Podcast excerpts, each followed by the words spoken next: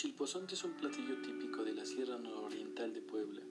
No es otra cosa que un caldo de pollo, res o cerdo, aderezado con chile chipotle y más o menos dos o tres hojas de pimienta, que suelen retirarse del guisado antes de servir. Esa era la idea principal que pretendía transmitir en este relato, antes de enterarme que probablemente ese platillo era el favorito del compositor mexicano Agustín Lara.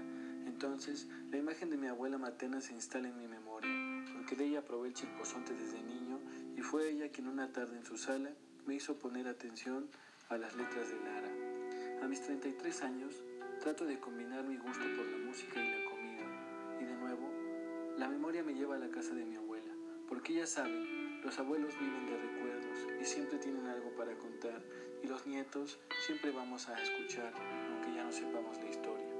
Lara no nació en Veracruz, se dice que nació en la Ciudad de México, aunque tenía una casa en Tlacotalpan. Un tío de tu abuelo, el tío Nicanor, se casó con una hermana de Lala, con la tía Tere, que era igualita a él, igual de flaquita, pero más bonita. Me ha dicho mi abuela varias veces. Estamos a unos días de que termine el 2019, antes de Navidad. Mi abuela me cuenta por teléfono que el tío Nicanor era muy divertido y la señora Tere muy cariñosa, que tal vez la combinación de esas características hacían que funcionara esa relación. Nicanor trabajaba en el Banco de México y algo tenía que ver con la televisión. Fue ahí donde conoció a Tere. Nosotros éramos vecinos en Tlatlauquitepec, me dice mi abuela. Nosotros no tratábamos con él, casi siempre estaba de gira, pero ella, ella era muy cariñosa. Recuerda mi abuela.